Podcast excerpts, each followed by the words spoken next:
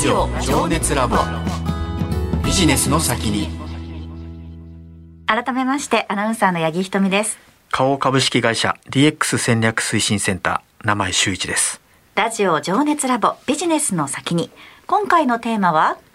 活躍する人の秘訣。このテーマについて伺うゲストの方ご紹介します。ムーン X 株式会社 CEO 長谷川慎さんです。長谷川さんこんばんはこんばんは。皆さんよろしくお願いします。お願いしますよろしくお願いします。えー、ズバリ活躍する人の秘訣って本当皆さん気になってるテーマだとは思うんですけれどもいろんなね会社をいろいろこうトップでも見てらっしゃったりとかあとマネージャーの立場からいろんな方見てこられたと思うんですが長谷川さんズバリこの活躍する人っていうのは何か共通点があるんでしょうか？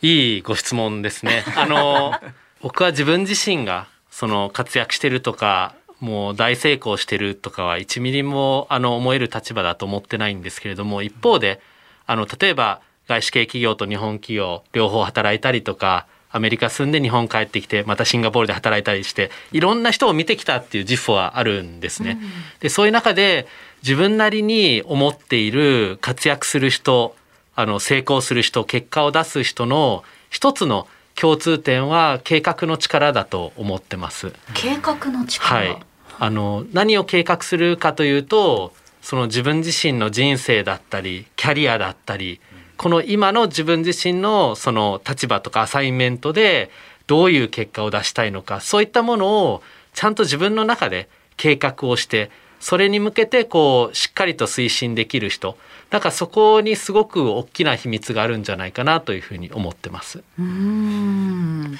仕事では結構計画するんですけど人生の計画ってなかなか立てないですからね。そうですね、うん、あの割となんか皆さんとお話しすると、うん。人生とかあのキャリア全般って、うん、もう大事なのは分かってると、うん、そんなもんは分かってると、うん、ただそれを計画をしてコントロールしようと思ってもどうやっていいか分かんないっていう話ってすごくやっぱりあの相談もいただくことが多くて私自身もそうだったんですね。それこそ20代の前半とかそういった感じだったんですけど一つただあのそれこそ P&G 時代にあの刺激を受けて私がいいなと思ったのはそういったプロジェクトマネジメントの手法ってあるじゃないですか。うん、でそんなに難しい話ではなくて、はい、あのゴールを決めてでちゃんと段取りをするっていうあのそれぐらいのことなんですけど、うん、そういった考え方自体が成功確率を上げるんであれば、うん、それって人生とかキャリアにも応用できるんじゃないかなっていう気づきがありまして、そこから割とあの意図的に自分自身の人生やキャリアをプロマネするっていうことを意識して僕自身はやってきてます。なるほど、ね、今日あの長谷川さんご自身のその、はい、ちょっと年季が入ったノートというのを持ってきていただいてるんですけれども、うん、これがご自身の人生に関して計画したノートなんでしょうか？そうですね。それこそ2004年からあのつけている自分自身のその人生のプロマネノートっていうのがあって、はい、あの今まさに八木さんおっしゃっていただいた通り本当にボロボロの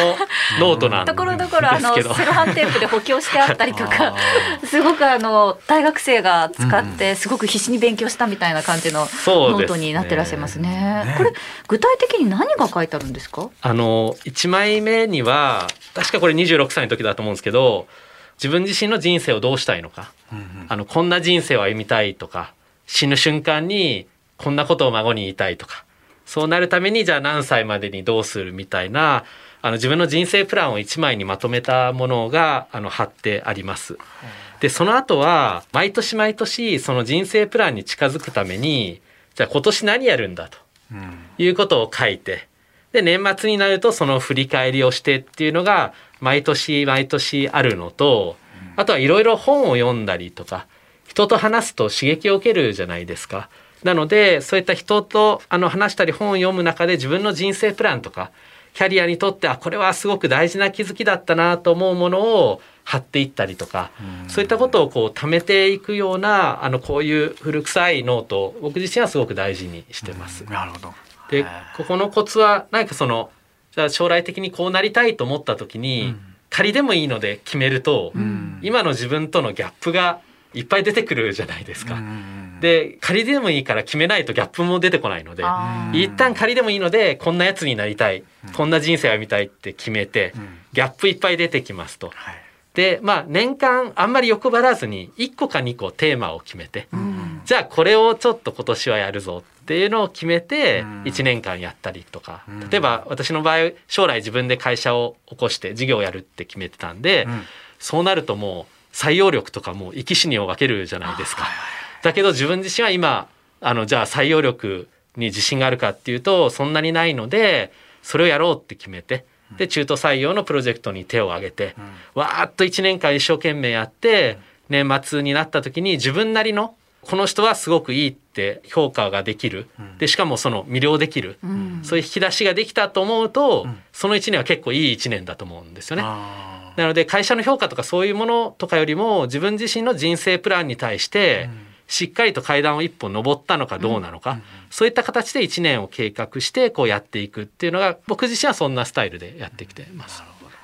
まあその辺はこれ習慣化してんですね。うん。ねえ。あのやり方皆さんそれぞれでいいと思うんですよね。まさに習慣で何か蓄積する形があった方がうん。あのキャリアとか人生って結構難しいものなんで同じとこをぐるぐる回っちゃうこと多いと思うんですよね。うん。で同じとこをぐるぐる回るんではなくて1ミリずつでも自分の考えとか気づきが蓄積するような仕組みはい。があることが僕は大事だと思っていて今もうエバーノートとかいろんなツールもあるので何でもいいと思うんですけどそれがたまたま私の場合はこういったうんあのノートに貯めていくっていうスタイルが割とフィットしたという感じですね。なるほど。なんかあのよくその運動とかね、うん他にその趣味で習慣化する方もいるんですけど、なんかその辺ってなんかあるんですか？あありますね。あの私の場合はそういったその年度の習慣はそういった人生のはい。ライフプランでっていうのとは別でその日々の習慣っていうところも、ええ。あの個人的に結構こだわりがあるタイプでして、はい。それは何かというと自分のエネルギーレベルをはい。高く保つための習慣っていうものにすごく僕自身はこだわりがあります。やっうんぱりフルパワーでその仕事にしてもあのプライベートにしてもやろうと思うと結局一番大事なのって自分のエネルギーレベルですと。うんで同時に人間なのであの上がったり下がったりするじゃないですか。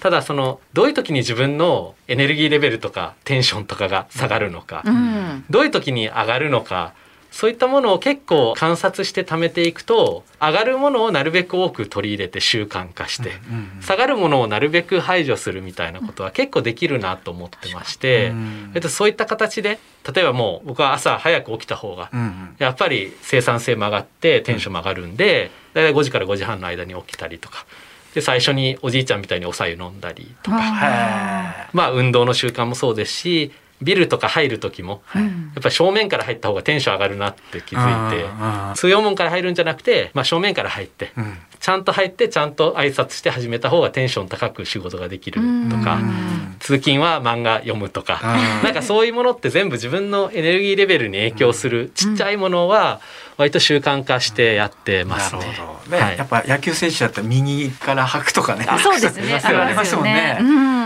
大事ですねこの習慣化ってね。可能な限りその自分のトップスピードというか、まあ、テンションをはい。コントロールしていくっていうことなんですね。なんとなく今日はテンション上がんないなみたいな、なんかそういう日でも何かこうテンションが下がる要因がきっとあるからそのあたりをちょっと洗い出していって、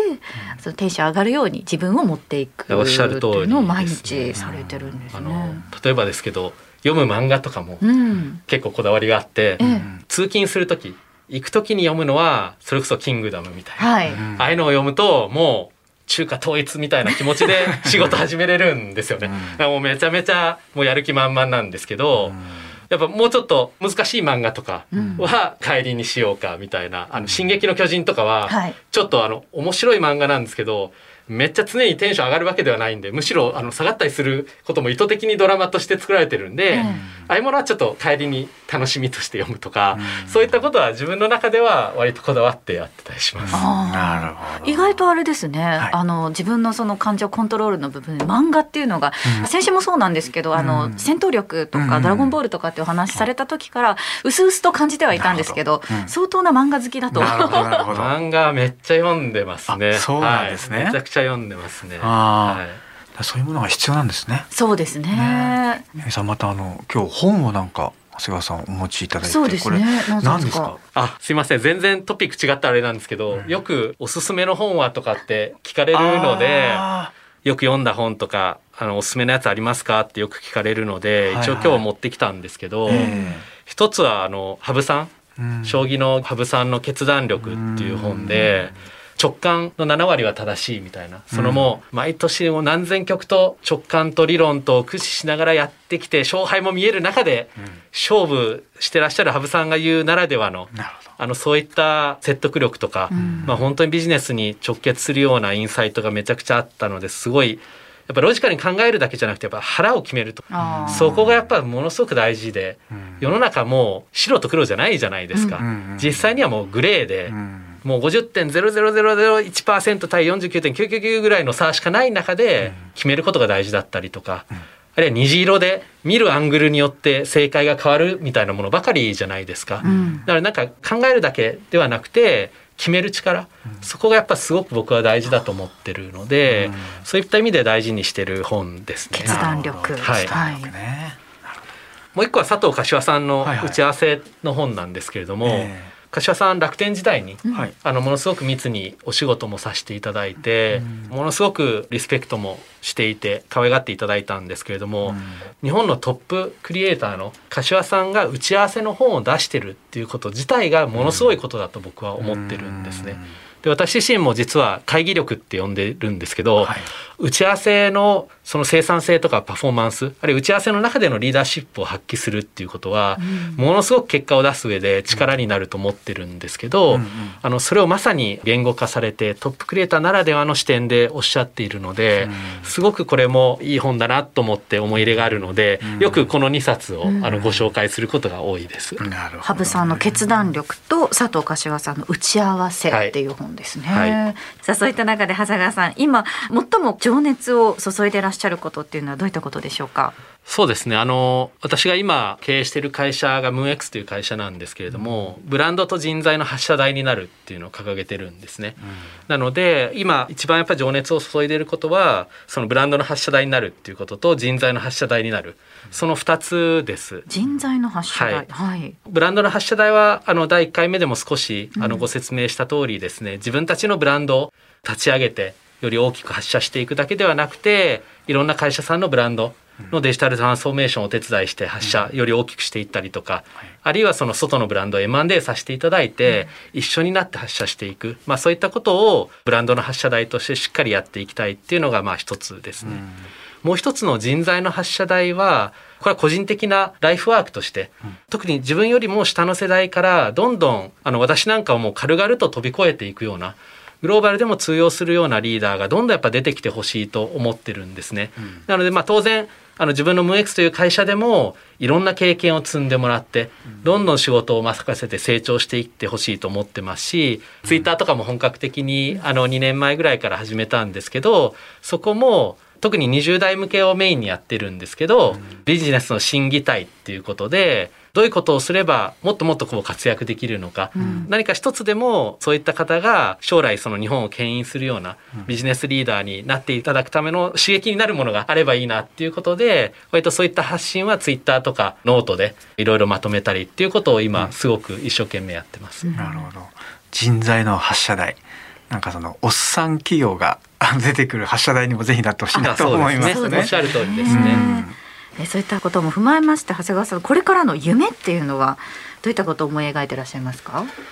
そうですねあの大きな夢はですね私の場合はもう本当に死ぬ瞬間に孫に囲まれてじいちゃんの人生かっこええやろって一言言いたいだけなんですよね。まあそれが私の場合はもう本当に自分自身の人生の夢だと思っていてそのためには人生でまだ体も心も元気なうちに人材育成などのライフワークにちゃんとエネルギーを注げたっていうことだったりとかあるいはそういう状態になるために自分自身で事業を起こして会社を起こしてガチンコでビジネス業界で勝負をして勝ったからこそそうやったライフワークに注力できるようになったとかあのそういったことをシンプルに語れるような人生を歩みたいと思っているので、僕の今の夢は、まあ、その最終日に向けてしっかりと邁進していく、まあ、そこが自分の今思ってることです。